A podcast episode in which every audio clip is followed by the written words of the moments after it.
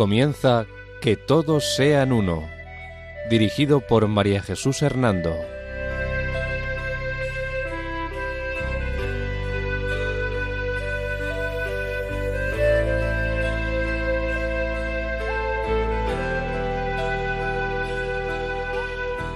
Buenas tardes, queridos oyentes de Radio María. Un domingo más, bajo la protección de María, volvemos a estar con ustedes en este programa titulado Que todos sean uno. La dirección del programa corre a cargo de María Jesús Hernando. Y a mi lado tengo como colaborador a Eduardo Ángel Quiles. Buenas tardes, queridos oyentes.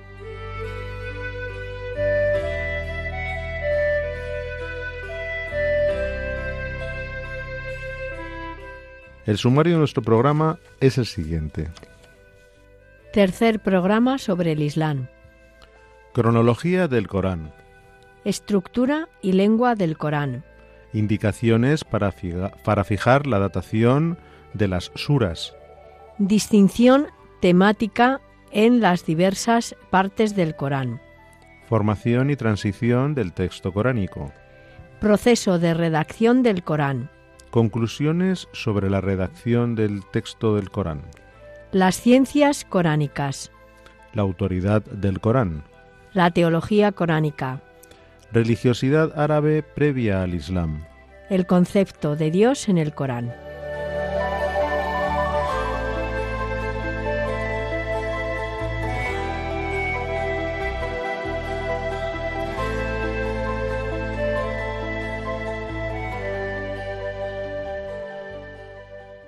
Antes de iniciar nuestra temática sobre el Islam, deseamos señalar las fuentes y autores en las que nos hemos basado. Roescrolius, Pareja, Surdel, Homier, Bell, Watt, Gardet, Medina, Bandungers, Bahmut, Gardet, Anawati. Gracias, María Jesús, por indicarnos las fuentes en las que te has ido basando para tratar y abordar este tercer programa dedicado a la religión del Islam. En el sumario nos decías que una parte de este programa la ibas a dedicar a hablar sobre el libro sagrado del Corán. En relación a ello, te agradecería que nos dijeras en qué sentido se puede hablar de la autenticidad del libro del Corán. Sí, Eduardo, me parece interesante esta pregunta que, me planteas. Verás, según los autores de las fuentes en los que nos basamos, eh, la autenticidad del Corán eh, se admite eh, una, una relación o una autenticidad sustancial para todos los musulmanes, tanto en Oriente como en Occidente y em, con lo que tiene relación con su autoría, los eruditos musulmanes dicen que el autor eh, del, Corán es el mismo Alá. Según ellos, antes de sacar el mundo eh, de la nada, pues Alá habría creado eh, la tabla y la pluma. Esta pluma, apenas creada y por orden divina, escribió sobre la tabla todo eh, lo futuro y eh, cuánto puede saberse, ¿no? Dios fue enviando eh, a partir de entonces profetas a los pueblos a los que Gabriel les revelaba el mensaje a comunicar lo que estaba en el contenido de la tabla y finalmente se le encomienda la tarea a Mahoma, a Mohamed. Y dinos, María Jesús, ¿qué dicen sobre esta autoría del Corán los eruditos que no son musulmanes? Pues los eruditos que no son musulmanes dicen que el autor del Corán eh, fue Mahoma. Eh, las fuentes de investigación constatan que el texto tiene pasajes idénticos o paralelos a otros de documentos más antiguos de ello deducen que en fuentes escritas se destaca que Mahoma pudiera consultarlas por desconocer las lenguas de esas escrituras. Y también fuentes en la transmisión oral de cristianos y judíos y mardeos consideran que en muchos casos hay cosas erróneas escritas en el Corán, eh, tal como se puede observar a través de nociones heréticas del cristianismo y de reminiscencias de la Ajadá judía y de libros apócrifos. Eh, María Jesús, y respecto a la cronología del Corán, ¿qué puedes decirnos sobre ello? Pues mm, eh, sobre su cronología mm, puedo decirte que mm, el texto canónico está en una única versión eh, válida para todo el mundo musulmán. Se conservó primero como tradición oral y fue puesto por escrito tras la muerte del profeta en el califato de Uthman, eh, más o menos entre los años 644 al 656 después de Cristo. También he de decirte, Eduardo, que mm, esta revelación no fue instantánea, sino que a lo largo de los años eh, se ha dado todo ello, por lo que hay diferencias de, de datación en sus pasajes y algunos de los de ellos vienen complementados por otros eh, que han sido redactados posteriormente. Y dinos, María Jesús, ¿qué estructura y lengua tiene el Corán? La lengua en la que está escrito es el árabe y todos los musulmanes tienen la obligación de ser capaces de leer el Corán e incluso aprenderlo de memoria independientemente de cuál sea su lengua materna. Y la extensión y estructura es eh, la siguiente. Em, capítulos o suras, así son llamados los capítulos, suras, son 114 versículos o aleyas o ayats son 6.200 y partes para la, recitación se divide en 30, 30 o 60 partes. La estructura está organizada en orden eh, de los capítulos. Estos capítulos están organizados de mayor a menor extensión con la excepción de que la primera sura, Al-Fatiha, que es la que abre, es muy usada en, la oración. El número y título es el título eh, es una de las palabras o frases del principio del capítulo. Y después está la subdivisión y esta está hecha en alayas o versículos usados en las oraciones del día, festividades o actos piadosos. ¿Y cómo se dice que fue el proceso de formación del Corán? El proceso de formación dicen que mientras el profeta vivía, la transmisión era oral y la fuente, eh, pues era la revelación que seguía, eh, pues por lo que mm, Dios le había mandado a, Mohamed por medio del profeta, eh, perdón, por medio del arcángel Gabriel, ¿no? También parece ser que hay un posible olvido de partes, aunque Mahoma las repetía hasta que eran memorizadas, pero podría haber ido adquiriendo su forma definitiva con ocasión de esa repetición o dictado que iba haciendo Mahoma. También en el proceso de formación eh, parece ser que se da un crecimiento del número de versos. Mm, la causa de todo ello es que mm, existen problemas prácticos sobrevenidos que necesitarían eh, complementos o respuestas y también como consecuencia de ello pues se da un cierto desorden y problemas de interpretación tras la muerte de Mahoma. ¿Y se dan algunas mm, indicaciones para fijar la datación de los suras? Eh, se da una extensión decreciente de las suras. Las más breves son las más antiguas. Y en cuanto al estilo literario del Corán, hemos de destacar que las suras más antiguas son eh, más rítmicas y suelen tener eh, una rima final e interna. Y también poseen un estilo cortado, exclamatorio, y directo, cercano a los refranes y con poca complicación eh, sistemática. ¿no? Em, y las suras eh, más recientes, la mayoría del periodo medinés, son más extensas y narrativas.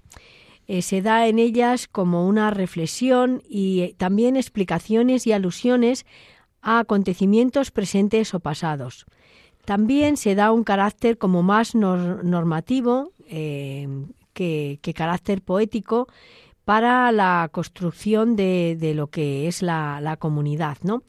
También em, existe un lenguaje de, mm, de, ejaculatoria y título en otros pasajes, ¿no?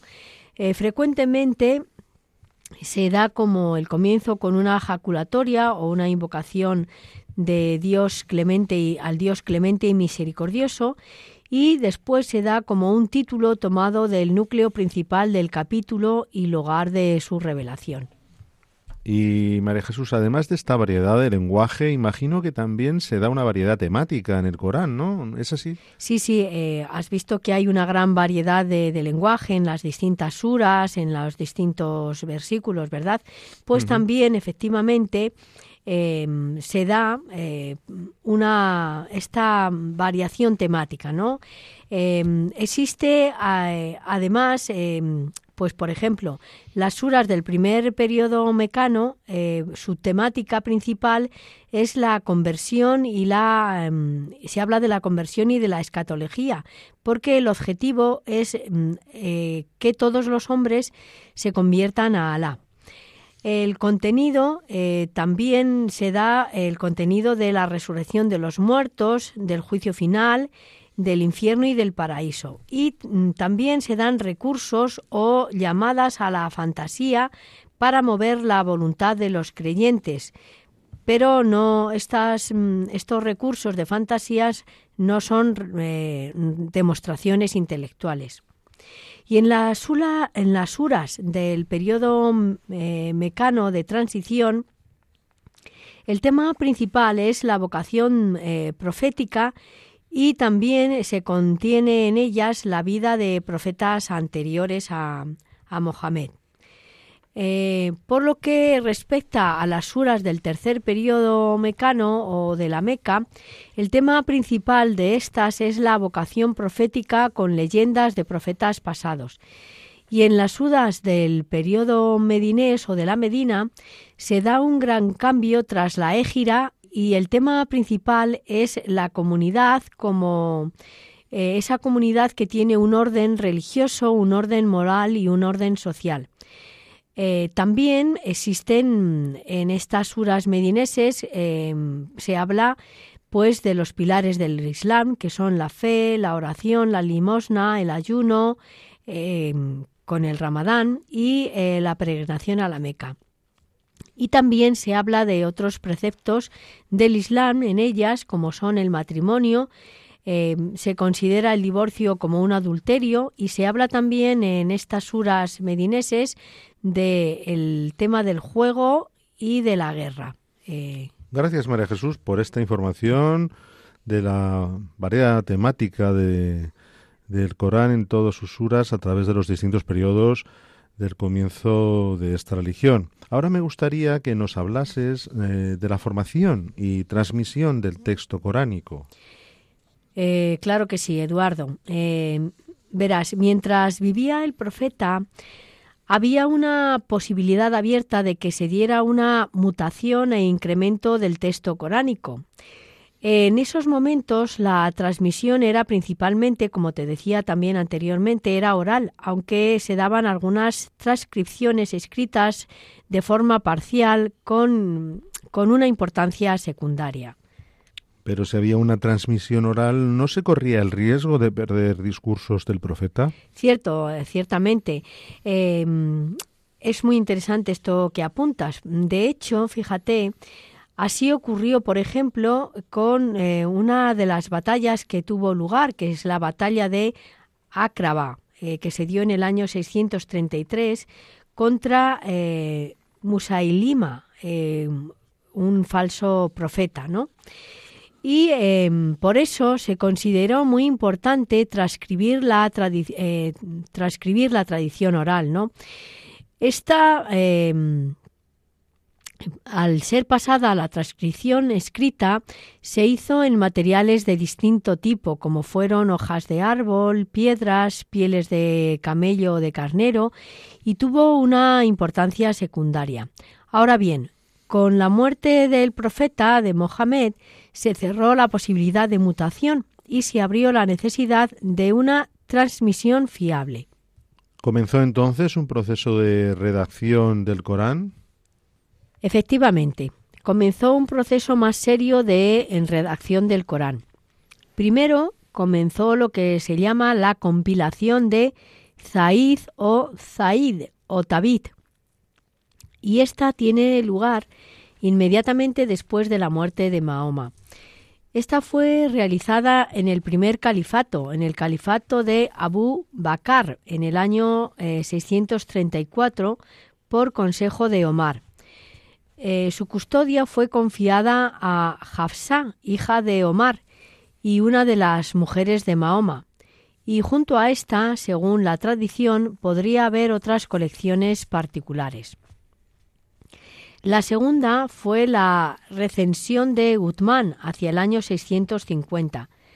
En este momento se ordena que se redacte un texto único basado en la compilación de Zaid, ordenando la destrucción de otras que habían sido usadas en, Damasco, en Homs, Basra y Kufa, y habrían pertenecido a compañeros de, de Mohammed.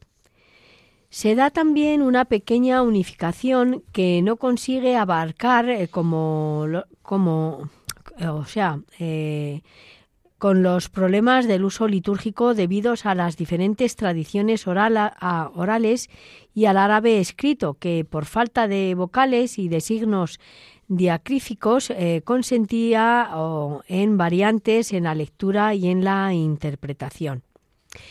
Y la tercera revisión del texto eh, es un texto unnanita bajo el califa Omeya Abd al-Malik en el año 705. Aquí es cuando se produce una normalización y mejora de la ortografía del Corán. Y después de estas tres etapas de redacción, ¿cuáles fueron las conclusiones sobre la redacción del Corán?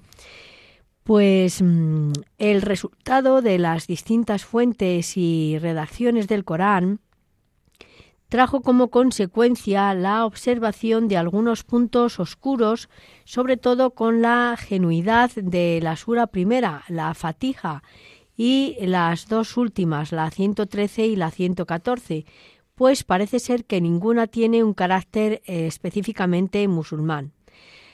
Fatija em, tiene una terminología eh, que podría ser judía o cristiana y las suras 113 y 114 pues eh, son suras que hablan de conjuros y de hechicería. En definitiva, la autenticidad del Corán es un tema que em, que está abierto, ¿no? que no, no se ha terminado de hablar sobre él. ¿no? En general se da una respuesta concorde de todos los expertos que coincide con la predicación del profeta. Y aunque hay dudas sobre algunos detalles, estos no, no trastocan de forma relevante el dictamen sobre, sobre la importancia del Corán. Gracias, muy interesante todo esto que nos comentas sobre la redacción del Corán y algunas de sus incoherencias. Por ello, quería preguntarte ahora si, mm, si, se puede hablar de ciencias coránicas o ciencias de interpretación del Corán. Sí, claro, em, claro que se habla de ciencias coránicas. Como ya hemos señalado, la palabra Corán significa recitación. El Corán es un texto para ser recitado en la oración, no para ser leído. Por ello, y dada su complejidad, son necesarias algunas ciencias de, interpretación. ¿Y podrías explicarnos cuáles son estas ciencias de interpretación? Sí, Eduardo, eh, lo hago con mucho gusto. Vamos a señalar entre estas ciencias de interpretación las cuatro que se consideran fundamentales, que son la ciencia de la exégesis, la ciencia de la interpretación como tal, la ciencia de las lecturas y la ciencia de la recitación. Pues comienza entonces decirnos en qué consiste la de exégesis, por ejemplo. Adelante.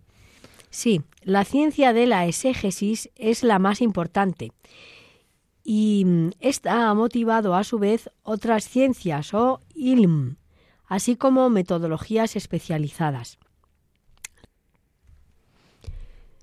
La segunda de las ciencias coránicas es la ciencia de la interpretación.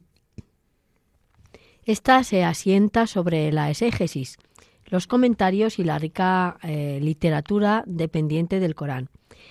Em, se tratan de, explicaciones del texto, eh, eh, frase por frase y palabra por palabra, eh, sobre las tradiciones que han sido minuciosamente examinadas en cuanto a la ininterrumpida cadena de testimonios y su validez. Y dinos, María Jesús, ¿en qué consiste la ciencia de las lecturas? Pues esta se basa en un método escolástico sobre la recitación, puntuación y vocalización del texto. Tiene diferentes variantes de lecturas, pese a la redacción oficial de Luzmán, dado que los eh, o recitadores recitaban la memoria más que mirando el texto. Habías nombrado también, perdona, eh, la ciencia de la recitación. ¿Qué puedes decirnos sobre ella? Sí, em, la ciencia de la recitación consiste en el arte de, la lectura, perdón, y la salmodia litúrgica que consta de aspectos como, por ejemplo modalidades de recitación lenta, rápida y mediana. Cada consonante ha de mm, en cada consonante, ¿no? Ha de dejarse oír con su valor fonético íntegro pero sin exageración ni esfuerzo en la adicción. Y además se realiza conforme a sistemas atribuidos a un limitado número de, de conocidos currá de los primeros tiempos.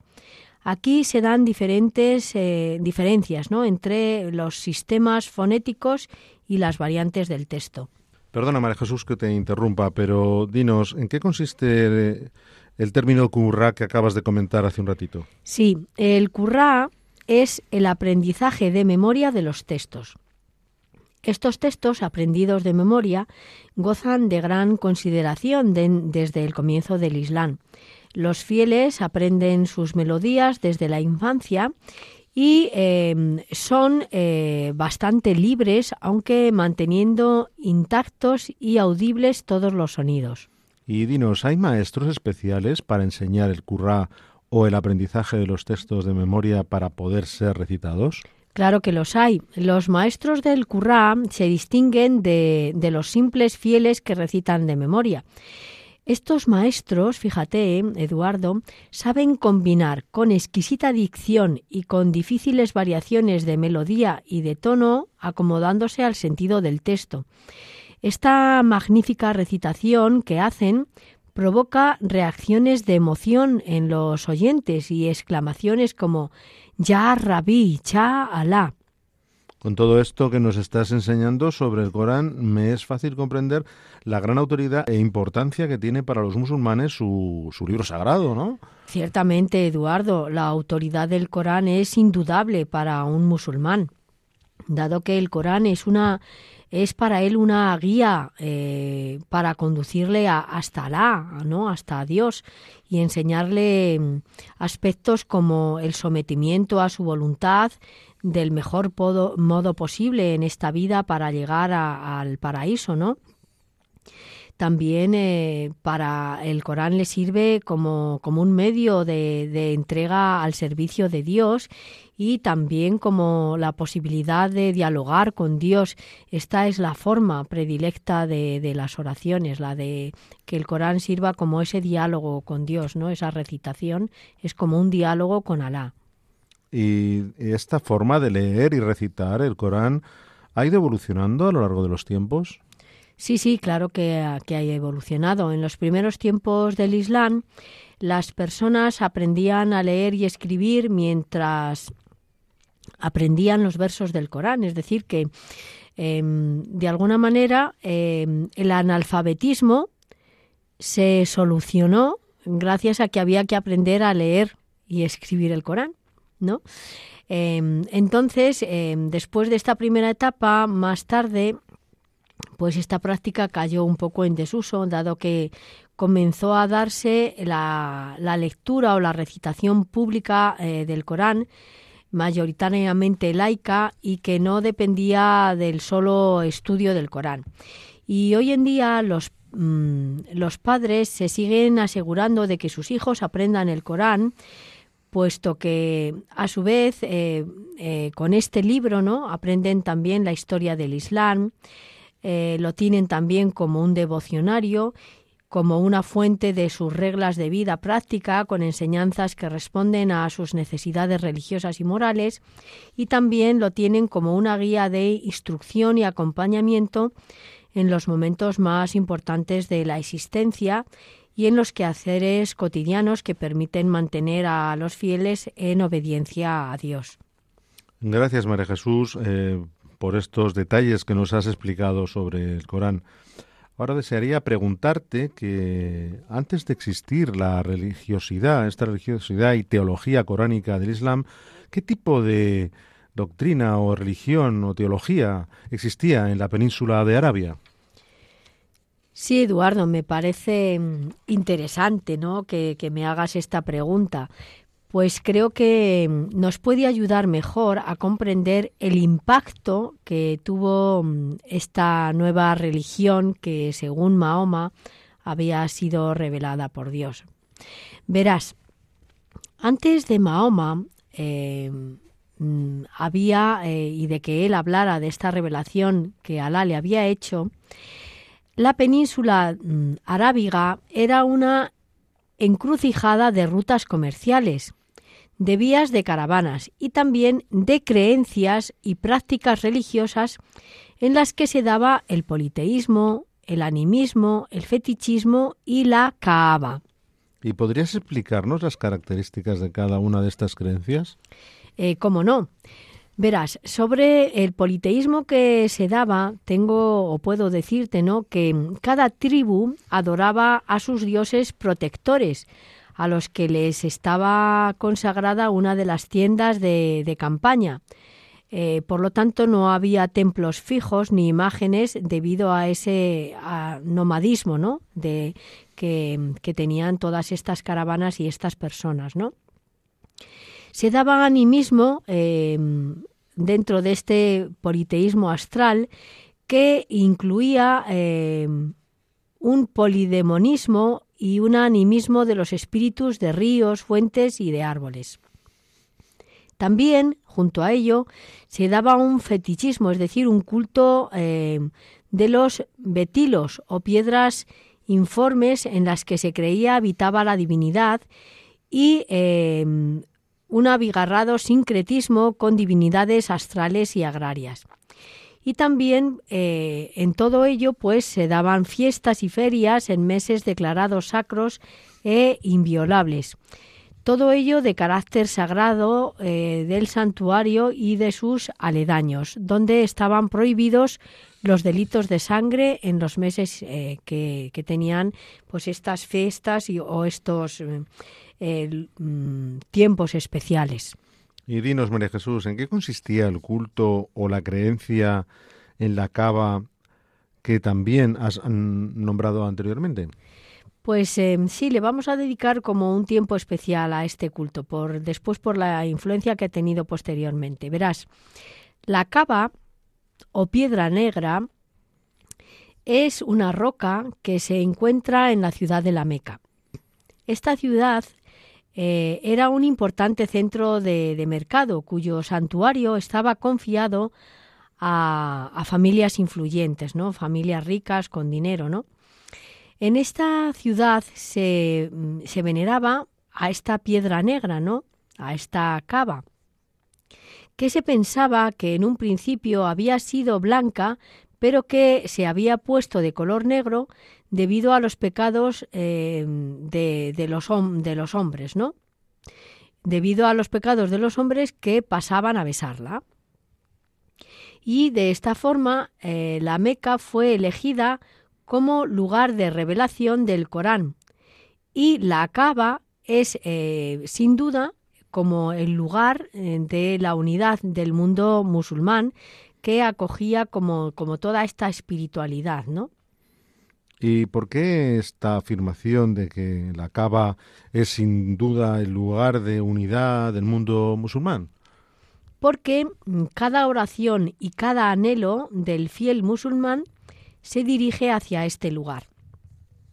Durante el mes del Du Hijjah, el duodécimo del calendario islámico, los musulmanes de todo el mundo emprenden viaje a la Kaaba, porque eh, si la Meca fue elegida como la ciudad o lugar de revelación del Corán, la Kaaba es sin duda el lugar de la unidad del mundo musulmán, por la importancia que esta piedra ya tenía anteriormente, ¿no? Se la considera como una piedra sagrada.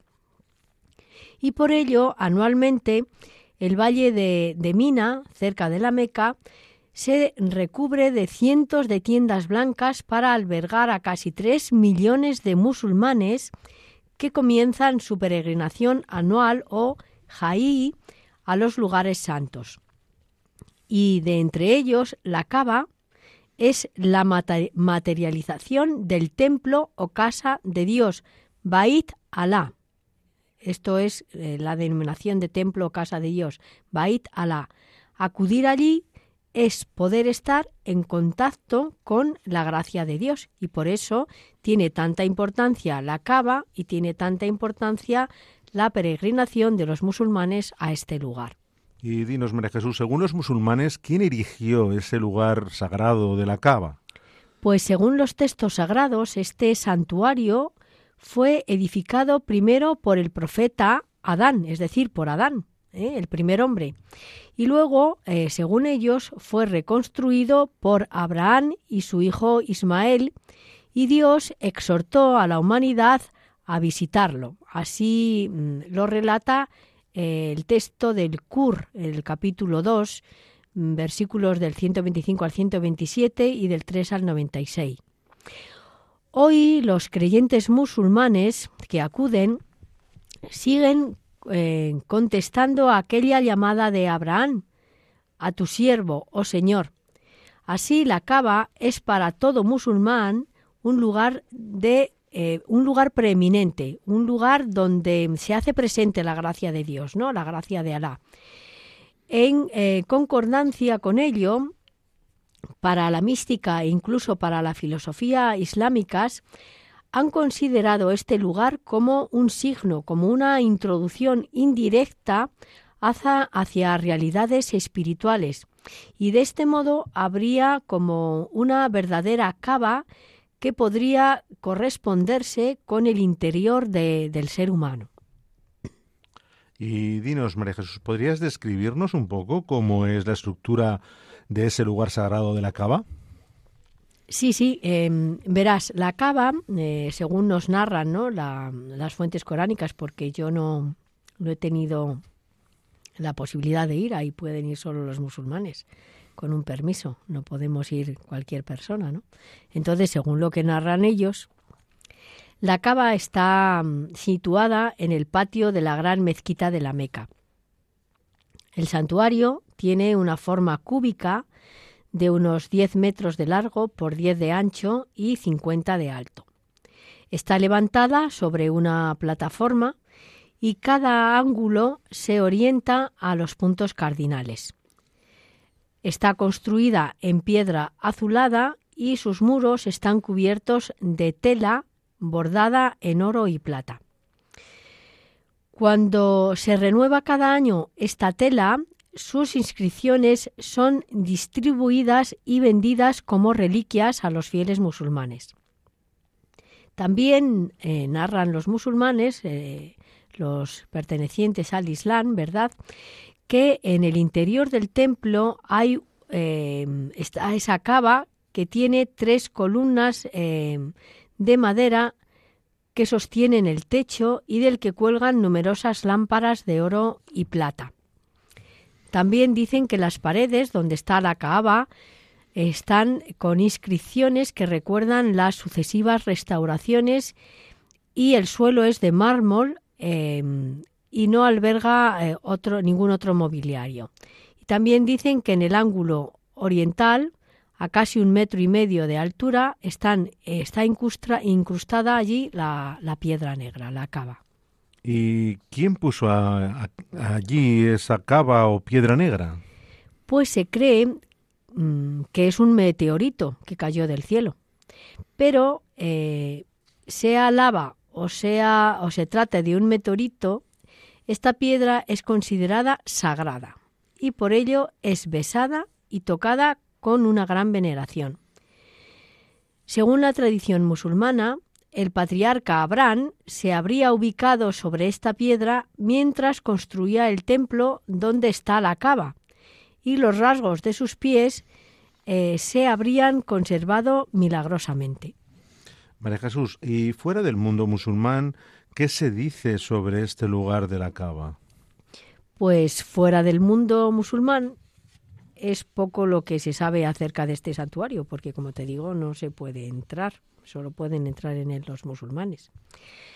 La mención eh, por el geógrafo eh, Ptolomeo de una mm, Makuraba hace suponer que en el siglo II ya existía algo similar a la cava, es decir, en el siglo II antes de que fuese fundado el Islam. Los relatos populares del siglo VI ya revelan la existencia antes de Mahoma de un culto al dios Jubal. E incluso hay leyendas que hablaban de la tumba de Eva y la creación de la cava al inicio del mundo. Sin embargo, hay que insistir en que tales relatos han sido suprimidos de la tradición del, del Islam. Las referencias históricas y claras de la cava comienzan con Mahoma y, con el texto coránico.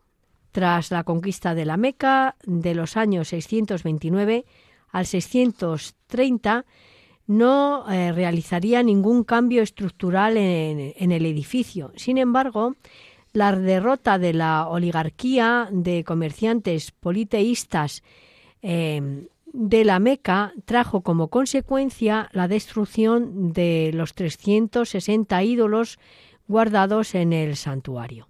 Entonces sería a partir de la destrucción de esos 360 ídolos guardados en el santuario donde se encontraba esta piedra cuando comenzó a construirse este lugar sagrado del Islam, ¿no? Parece ser que fue así, Eduardo, que así es, ¿no?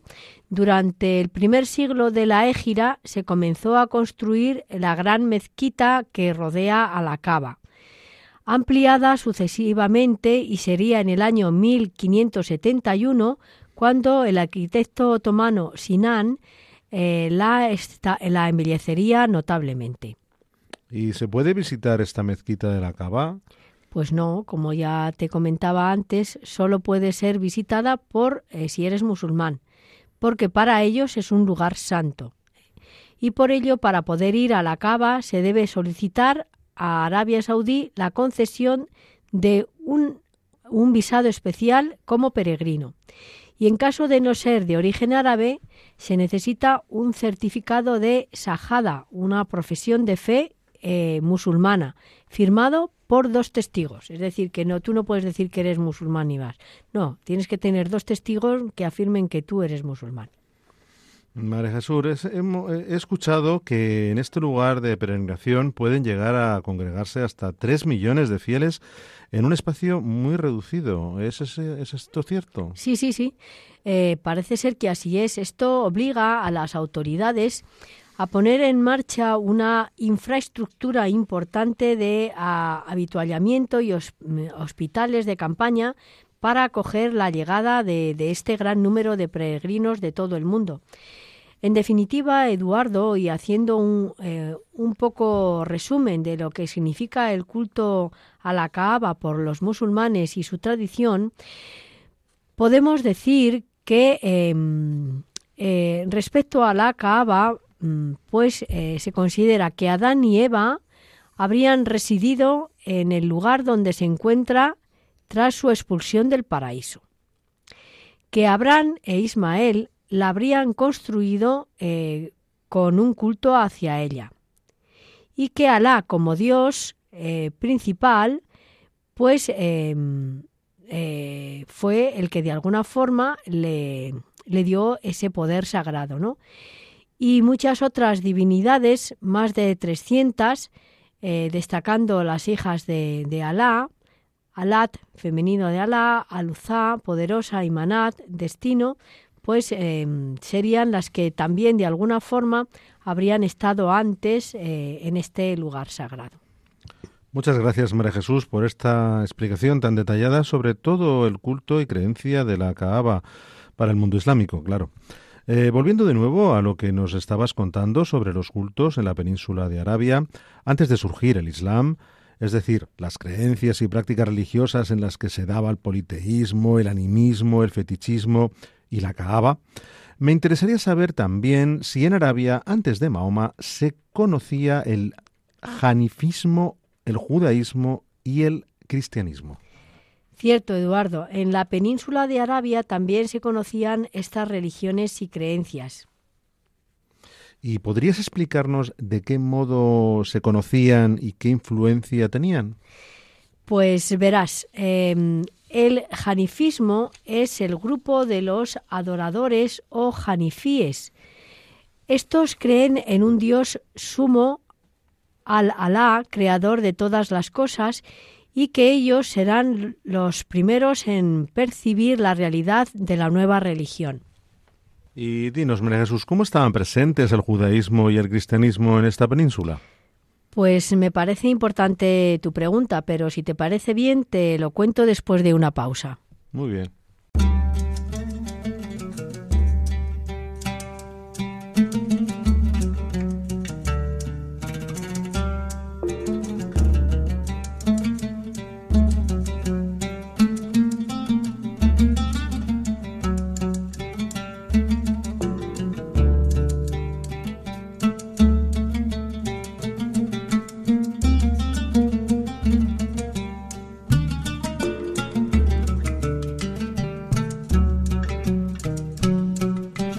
Les recordamos que pueden escribirnos al correo electrónico que todos sean uno arroba todo junto y con letra minúscula. Repetimos, que todos sean uno arroba.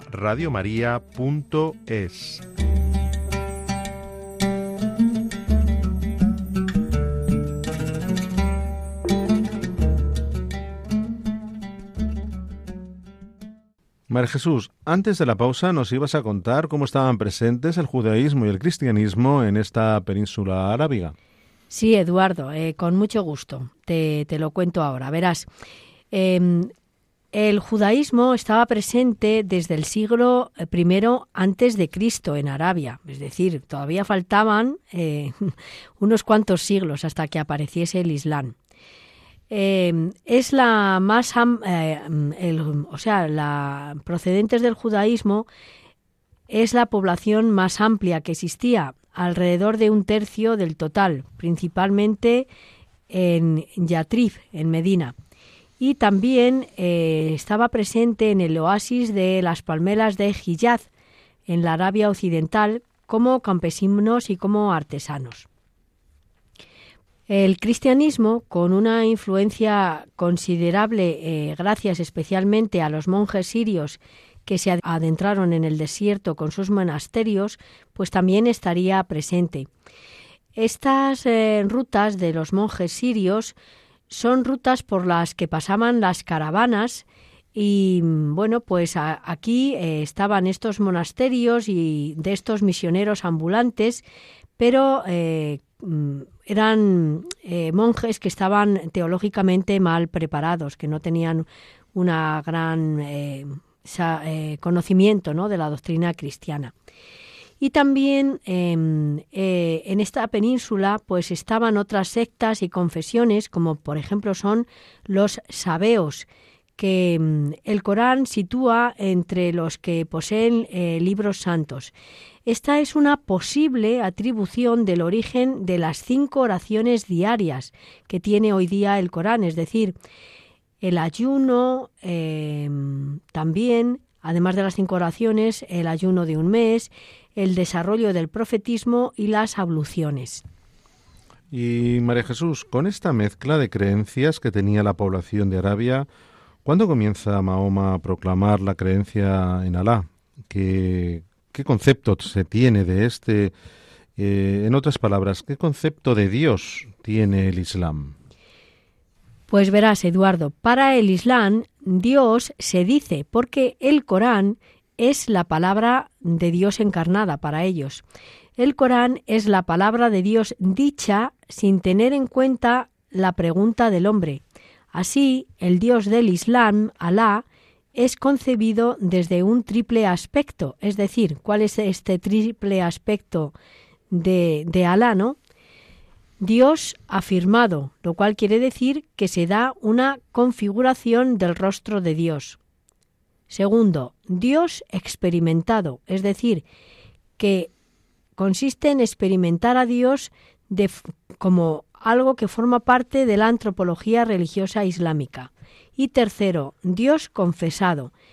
Esta es la esencia de la espiritualidad islámica, confesar que hay un solo Dios que es Alá. Y también se habla de los atributos de Dios, ¿no es cierto? Efectivamente, la tradición teológica musulmana indica que hay 99 más un atributos divinos y son por lo tanto los 100 bellos nombres de Alá. Entre ellos estaría Dios uno y único en sí mismo con los atributos de el viviente, el supremo, real, el misericordioso. Otro sería, otro atributo, Dios es omnipotencia. Aquí se subraya el acento de Dios como creador absoluto. Un tercero sería el Dios omnisciencia, es decir, Él todo lo conoce, lo ve y lo entiende. Otro atributo sería Dios es cercanía infinita, que se corresponde con su omnipotencia.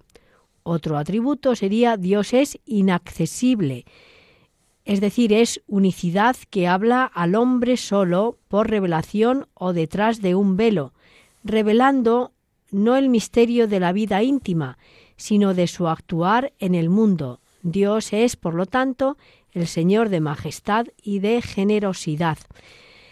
Otro atributo importante es el Altísimo, el irremovible, el fuerte, y es también para los que se sirven eh, de Él, ¿no? Los, los fieles, que se sirven de este Altísimo, ¿no?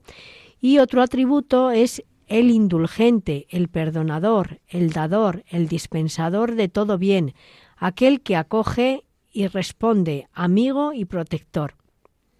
Y también esta doctrina sobre el concepto de Dios, no te he dicho todos los atributos porque no podemos estar diciendo los 100 atributos, pero decirte también que esta doctrina sobre el concepto de Dios habla del rostro de, de Dios, afirmando en tres formas del decirse de Dios. ¿Y podrías explicarnos más detenidamente en qué consiste esa afirmación del rostro de Dios afirmado en tres formas de decirse de Dios? Sí, claro, Eduardo. Me parece necesario tratar de explicar en qué consisten estas tres formas del decirse de Dios para los musulmanes. Para ello, eh, comienzo diciéndote que en la narración de la creación que se da en la Sura 32, em, se dice ahí que se da el momento original.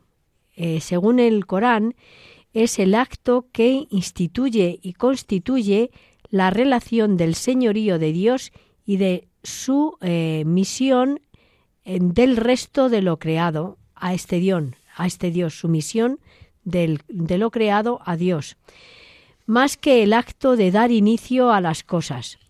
En la creación del hombre, eh, según el Corán, Dios le otorga el ser, pero desde el sometimiento al Señor. Esto es lo que significa la palabra Islam, sumisión a Dios. También en este decirse de Dios se eh, debe de tener en cuenta el pacto o la alianza. Y de esto habla la sura número 7, ¿no? Em, esta, esta sura em, habla de, de que hay una declaración y una afirmación del sentido de la creación. Habla de la alianza que precede al hecho de forjar al hombre. El pacto que define la relación es anterior al ser del hombre y de las cosas y Dios da sentido a las cosas. Por eso el Señor y el hombre, eh, el Señor es Señor y el hombre es su siervo, ¿no? Y en tercer lugar de este decirse de Dios está la recitación de la que ya hemos hablado anteriormente, pero recordar sobre ella que al hablar de la recitación se quiere decir que Dios se halla en su palabra, considerada como Kalimat Alá, es decir, se da una identidad entre la palabra dicha y el Dios diciente, como una especie de habitación de Dios en su palabra. Por ello, las palabras esenciales en la confesión de Dios son Ramá, que expresa la íntima naturaleza de Dios, es decir, su bondad visceral, no razonada ni calculada. Dios es desmesuradamente grande, omnipotente y bueno. Otra palabra de la confesión es tahid o tawid, que es el término que tematiza la unicidad y la unidad de Dios. Él es Él solo, es el Señor. Y otra eh, tercera palabra esencial en la confesión de Dios es el Rab. Rab quiere decir el Señor, que expresa el fundamento divino de la relación entre Dios y el hombre, porque Dios es Rab, el hombre es dignamente Ab, siervo, siervo en cuanto a existir por Dios, situándose ante Él con sus actos.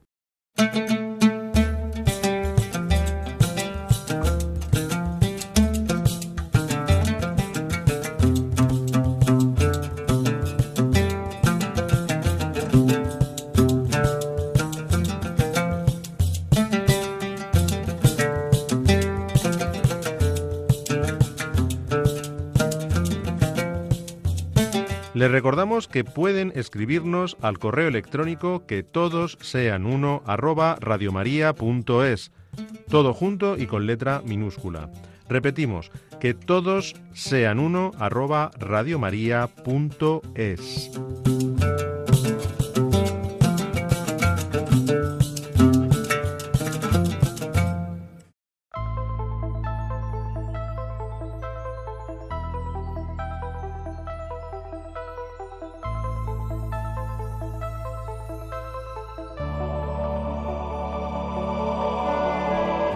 En el programa de hoy hemos tratado los siguientes temas.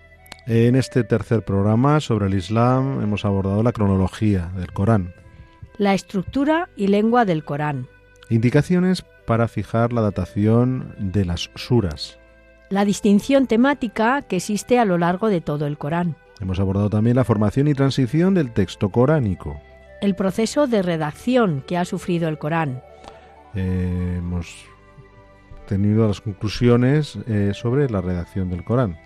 También hemos hablado de las ciencias coránicas. Hemos abordado sobre eh, la temática de la autoridad del Corán. Hemos visto eh, una cierta teología coránica. Y también hemos tratado la religiosidad árabe previa al Islam. Y junto a ello hemos visto el concepto de Dios que existe en el Corán.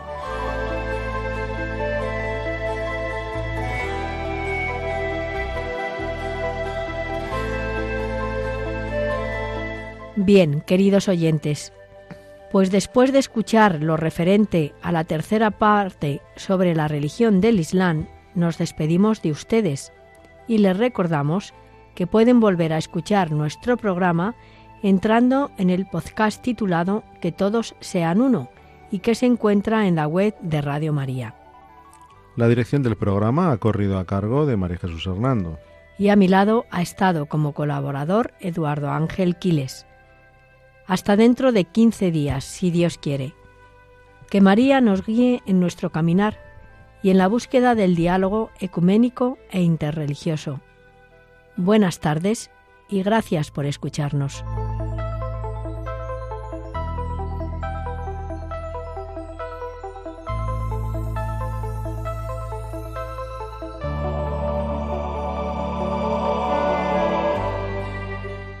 Han escuchado Que todos sean uno, un programa dirigido por María Jesús Hernando.